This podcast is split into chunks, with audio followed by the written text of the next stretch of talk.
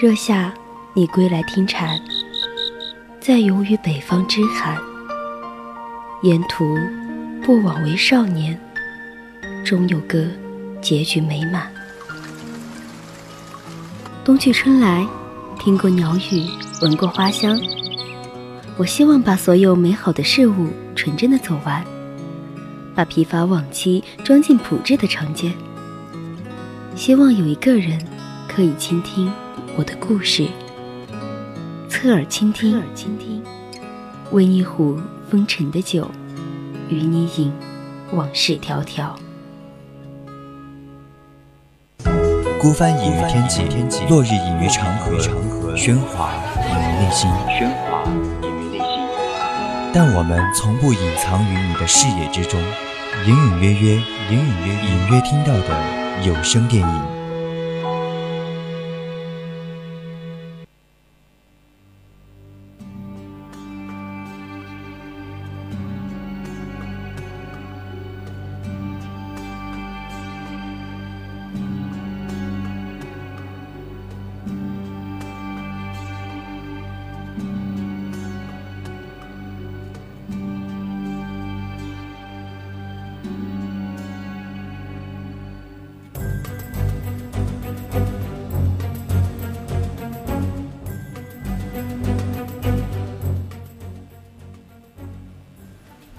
亲爱的听众朋友们，大家晚上好！您正在收听的是 VOC 广播电台，在每周日晚二十一点到二十二点为您直播的专栏节目《侧耳倾听》，我是主播一恒。大家好，我是主播竹白，欢迎大家来到我们周天晚上的直播时间段，隐隐约约，现在已经是到四月中旬了。当然了，我们的新主播一恒呢，也是和大家见面了。转眼，至了二零一九年就要已经过去了三分之一。哎呀，想想我们当初制定的计划。哎呀，意味着什么呢？嗯，这意味着什么呢？大概就意味着我们还有三分之二的时间可以拖延。对，虽然说我们时间可以拖延，但是啊，哎呀，我们的新主播上道也是不能拖延了。现在我就被我拉上来做我们的隐隐约约了。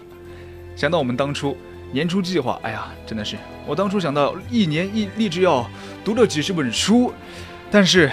这三分之一的时间都过去了，我买来的书居然还没有翻开过一页。真的是说好的今日事今日毕，变成了明日复明日。哎呀，说好的要锻炼身体，现在我都长到一百八了。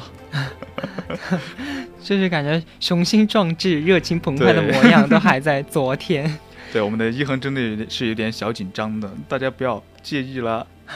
还好啦，就是我们哎，有一种昨天才放完清明假期，马上要过五一的感觉，对吧？哎，还有运动会、音乐节这些，简直不要太爽。对，真的，我们放假相当于运动会啊，什么音乐节，相当于我们放假了吗？对，所以说，真的，我们人们就不能 不不能去自甘堕落。所以呢，今天大家要给大家讲的这部电影呢，就是一部呃推理悬疑类的电影。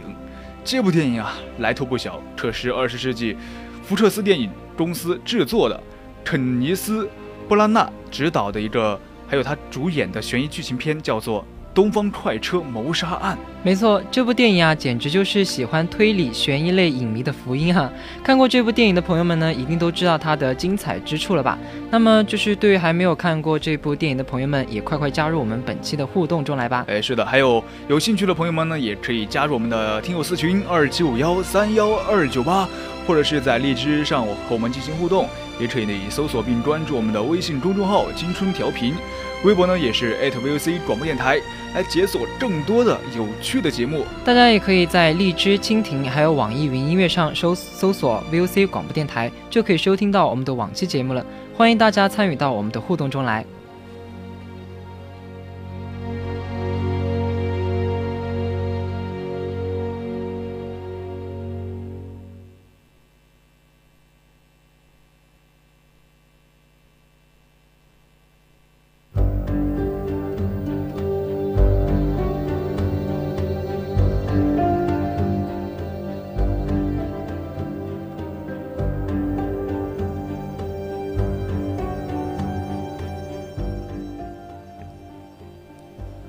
东方快车谋杀案》这部电影呢，是改编自英国著名推理作家阿加莎·克里斯蒂的著名推理同名小说，由肯尼斯·布拉纳、朱迪·丹奇、约翰尼·德普等主演。电影于二零一七年十一月十日在中国大陆及北美地区公映。对这部电影呢，真的可以说是一众好莱坞老牌参演啊，真的算是众星云集了。那么在正式聊这部电影之前呢，我们就不得不提一下这部电影的原著小说。对，没错，《东方快车谋杀案》呢和推理小说黄金时期的许多其他作品一样，原版小说本来是一部案案头剧，地点、事件和情节都严格遵守戏剧的统一性。作者克里斯蒂呢在小说中大量运用对话，这一点证明了他作为作家的卓越实力。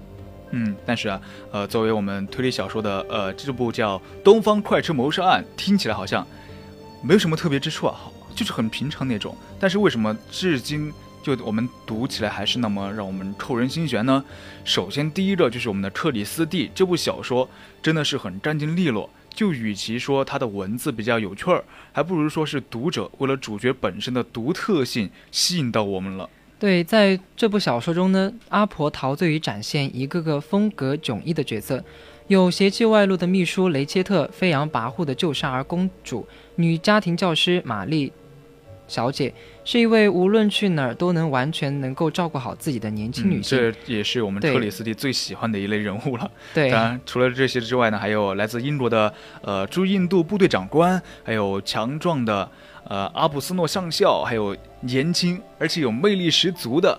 安德雷尼伯爵，还有他的伯爵夫人。对，还还有着咋咋呼呼的话痨，来自美国的。赫伯德太太真的是一逮着机会啊，就对身边的人喋喋不休地谈论他的女儿。总而言之啊，这部电影里面真的是众多风格不同的人物刻画上，也是能展现出我们作者的一个功底所在了。对，然而呢，作为阿婆的这个代表作，小说的目的只需要让我们讶异欢喜。《东方快车谋杀案》中天马行空的大胆想象，只有他1926年的《罗杰疑案》这部极具误导性、出人意料的杰作能与之媲美。对，真的是毋庸毋庸置疑的。因为克里斯蒂对，呃，一些推理叙事真的是已经驾轻就熟了，真的可以说可以说是无可匹敌。在他的小说中啊，真凶不仅是嫌疑最轻的，而且常常还有着清白无辜的铁证。就即使如此呢，就正如我们的 X 档案中不要相信任何人的宣言一样的，特里斯蒂呢也是总能在读者耳边轻语，一定要怀疑所有的人。对，《东方快车谋杀案》讲述了著名侦探波洛在乘坐东方快车前往伦敦途中，隔壁包厢里发生的一起谋杀案。波洛受委托要在火车遇到雪崩被阻期间查明真相，通过车厢现场留下的线索与车厢内诸多人物的对话，以及案件前波洛遇到的和听到的一些反常现象来破案。嗯，所以说最后，呃，波洛呢不仅查出了死者的一些真实身份，还运用了一些呃无可辩驳的推理，就将一系列看似好像就无关的人就联系起来了，而且还。出其不意的抽丝剥茧，就还原还原了一个复仇案件的发生过程。而且，正当我们复仇者忐忑不安的时候啊，波罗又提出了第二种假设，就完美了处理了这个事件，也是反映了我们的人性光辉所在了。《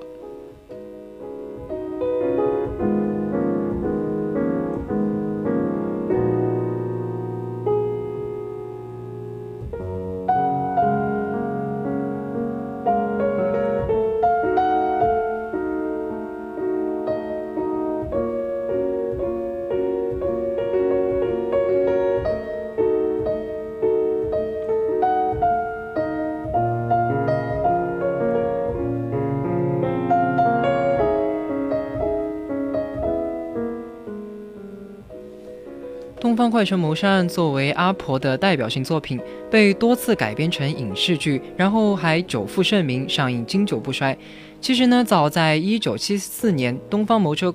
东方快车啊，谋杀案就已经被拍成电影了。哎，没错，就是在一九七四年上映的老版本里面呢，就很多实力影星加盟，就让影片大放异彩。还有一个英德利也是因此获得了奥斯卡最佳女配角奖。此后呢，也是在二零一零年拍摄了新版电影，至今啊仍旧维持着一定的艺术水准的。对，一般而言呢，一九七四年版本由西德西德吕梅特导演的《东方快车谋杀案》被众多影迷评为评为经典，不仅因为里面群星璀璨，而且电影忠实于原著，风格朴实，注重人物刻画和推理的过程，又能在忠于原著的基础上达到大家的期望。对，确实是如此。而且，二零一七年的翻拍翻拍，这应该是第五次，呃，《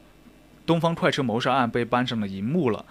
如果是算上日本和印度，就分别各自做了一次以自己国家为背景的作品的话，那这么多不同年代被改编的电影，真的是其中的具体细节调整，都有着一定的社会现实指向性的。那么提到这种指向性呢，原著创作于一战过后，经济萧条、矛盾激化的状态，在这种现实背景之下，这个精巧的密室谋杀侦探故事指向了法理与正义。嗯，是的，这部。呃，一七年的电影，哎，真的是已经继承了真实事件和原著的基本精神了，而且还进行了一些改编嘛。而且我们知道，我们现在电影技术的发展真的是越来越好，也给我们带带来了一个就像大片效果一样的，哎呀，众多好莱坞明星的精彩表演也是，呃，让我们的电影整个的一个如虎添翼。对，就让我们大家就不仅享受到了视觉盛宴，更能感受到我们一个推理带来的魅力了。对，那在这部电影当中呢，他给每个杀人者都做了近处大特写，以黑白计时的画面闪回呈现，摇晃的镜头、慌乱的节奏，也拍出了一种极度愤怒中失控状态，表现了不管多正义，复仇就是杀人，一样会产生内心矛盾的这一观点。今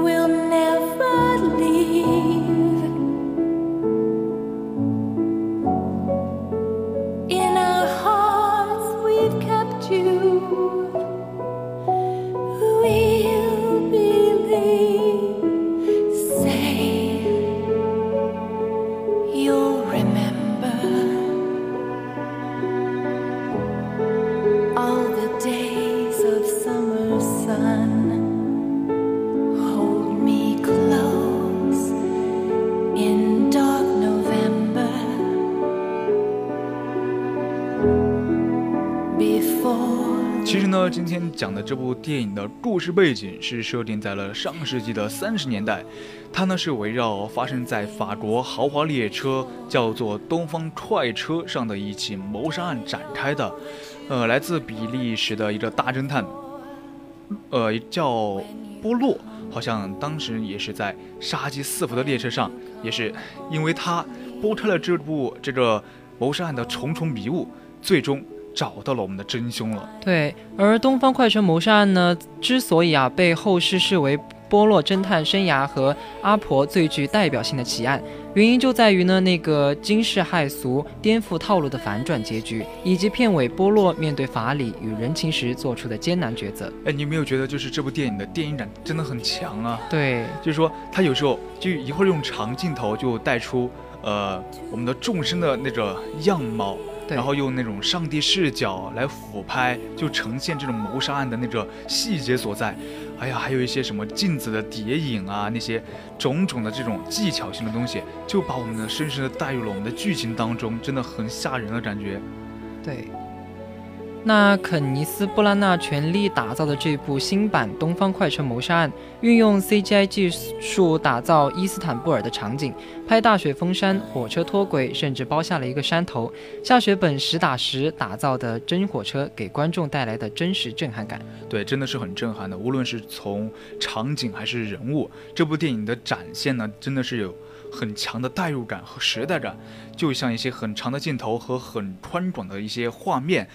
我们的人物形象的一些构造啊，还有那些细微的表情，真的是一点都不生硬，就是表情的展现都很到位，很到位，就让我们真的是能体会到身就身处那种境地中那种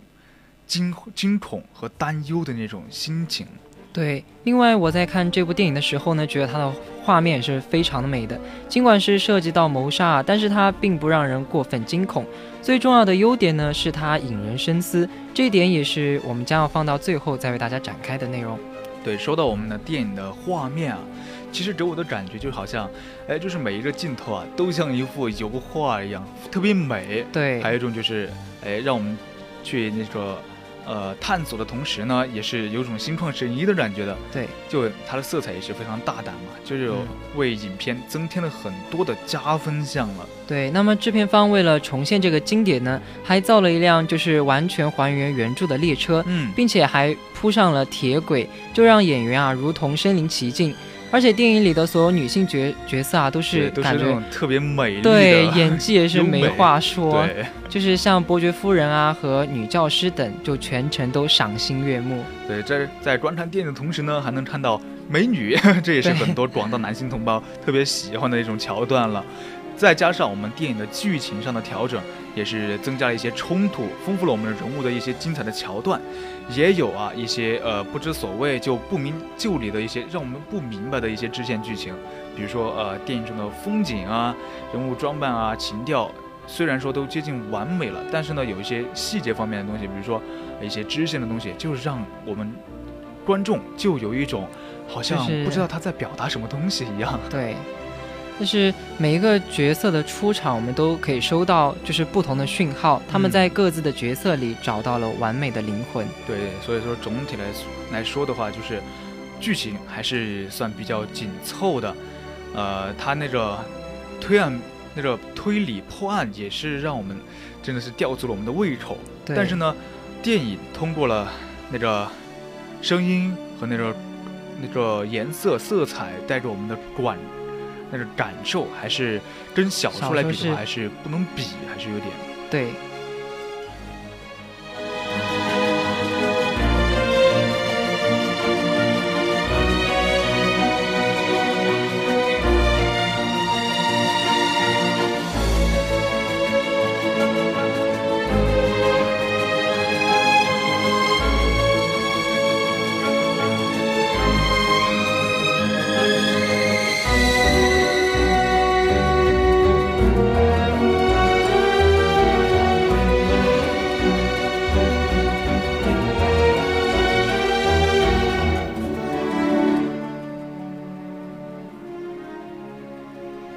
知道这部电影，哎呀，它采用的是大格式的柯达六十五毫米的胶片拍摄的。我们知道，在那个时代，柯达这个胶片真的是顶级所在了，真的是我们导演肯尼斯·布拉纳和电影摄影师摄影师的第五次电影合作。他们之前合成功合作了《足迹》、还有《雷神》、还有《一触即发》、还有《灰姑娘》，但这些电影呢，都是被这个。三十五毫米的胶片拍摄拍摄的，嗯，在观看这部电影的时候呢，精致的场景让我有点儿，就是有点儿开篇就有点着迷，然后带着异国风情的幽默，还让我相当放松，差点就让自己迷失在这虚幻的美好里。当时我我也是这种感觉，对，就但是但是后来就是那雪山崩塌，哎呦，给我那种震撼感，还有命案开始的时候，哎呀，真的是所有设定就就跟以前那种幽默诙谐。轻松的感觉完全不一样，对，自己也随着这个剧情的起伏开始陷入思考，从一开始凶手的追寻，慢慢思考人性、良知还有公平。对，所以说东方快车可谓是一辆永不停站的列车啊！就尽管它的结局已经是一个公开的秘密了。但是呢，人们仍然会津津乐道，就为他一次又一次的去买账、去观看这部电影，对，就足以见得他的影响力之深远了。我们想想，这部一节列车中有十五位，呃，性格还有出身都不一样的人，尽管大家的出身不同啊，但是随着剧情的推进，侦探波洛就发现了一件能让他们所有人都联系起来的事情，就是后来的阿斯姆特。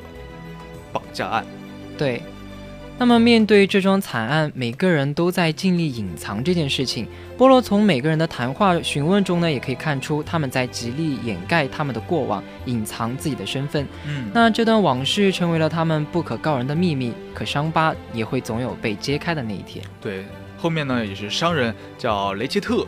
就是当年绑架案的幕后凶手。而他们每一个人呢，都是案件的受害者，就无论是直接还是间接的，这个案子啊，都是他们心里最沉痛的阴影，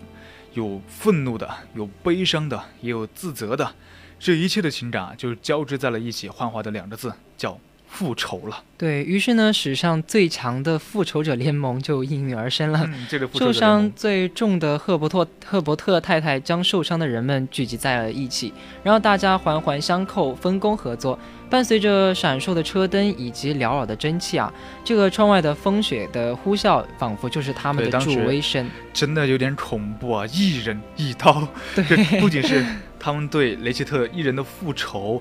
正是对黑暗社会的反抗。也是他们与所谓的正义的对抗了。对，那么影片这一段的黑白呈现呢，在我看来啊，还是颇有意味的。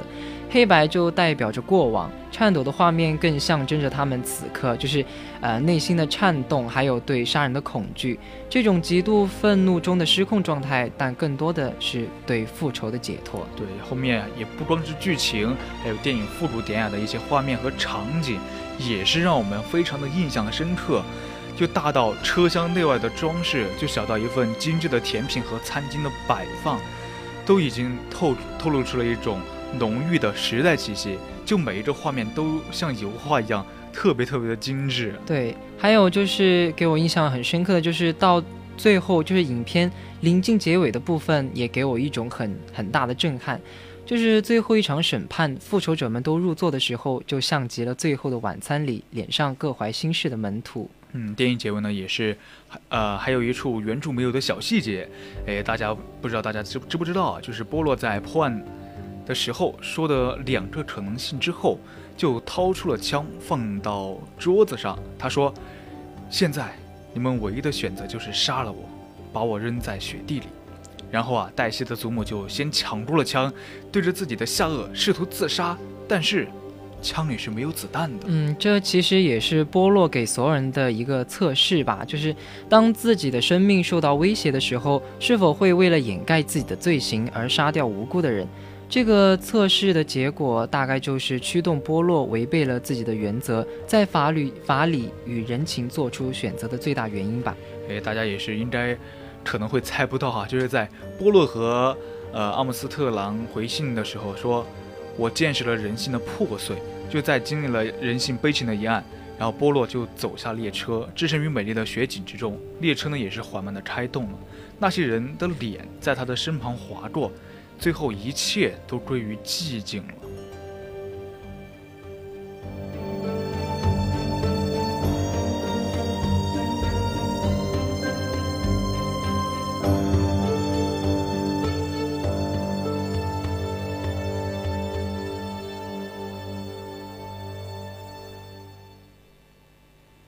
一部谎言与真相交织的精彩电影呢，带给我们的不仅是视觉的盛宴、精巧的推理，还启发我们思考和挖掘正义与法律、道德与情感，以及那些永远无法琢磨的人性。真的，就是每个人都有不同的心理罪，但却不是每个人都值得被救赎的。就不管是怎样，还是要坚信一点，就是善恶到头终有报，人间正道是沧桑。对，那么二零一七版的《东方快车谋杀案》以迄今为止最精致、最复古、最奢华的舞美与影像，带你回味这一经典的剧目。嗯，希望听众朋友们在听完这一档节目之后呢，也可以回回去打开手机，呃，打开我们的视频 APP 去重新回味这部电影了。那今天的隐隐约约的全部内容到这里就结束了。我呢是竹排，我是一恒，感谢您的收听，那我们下期再见。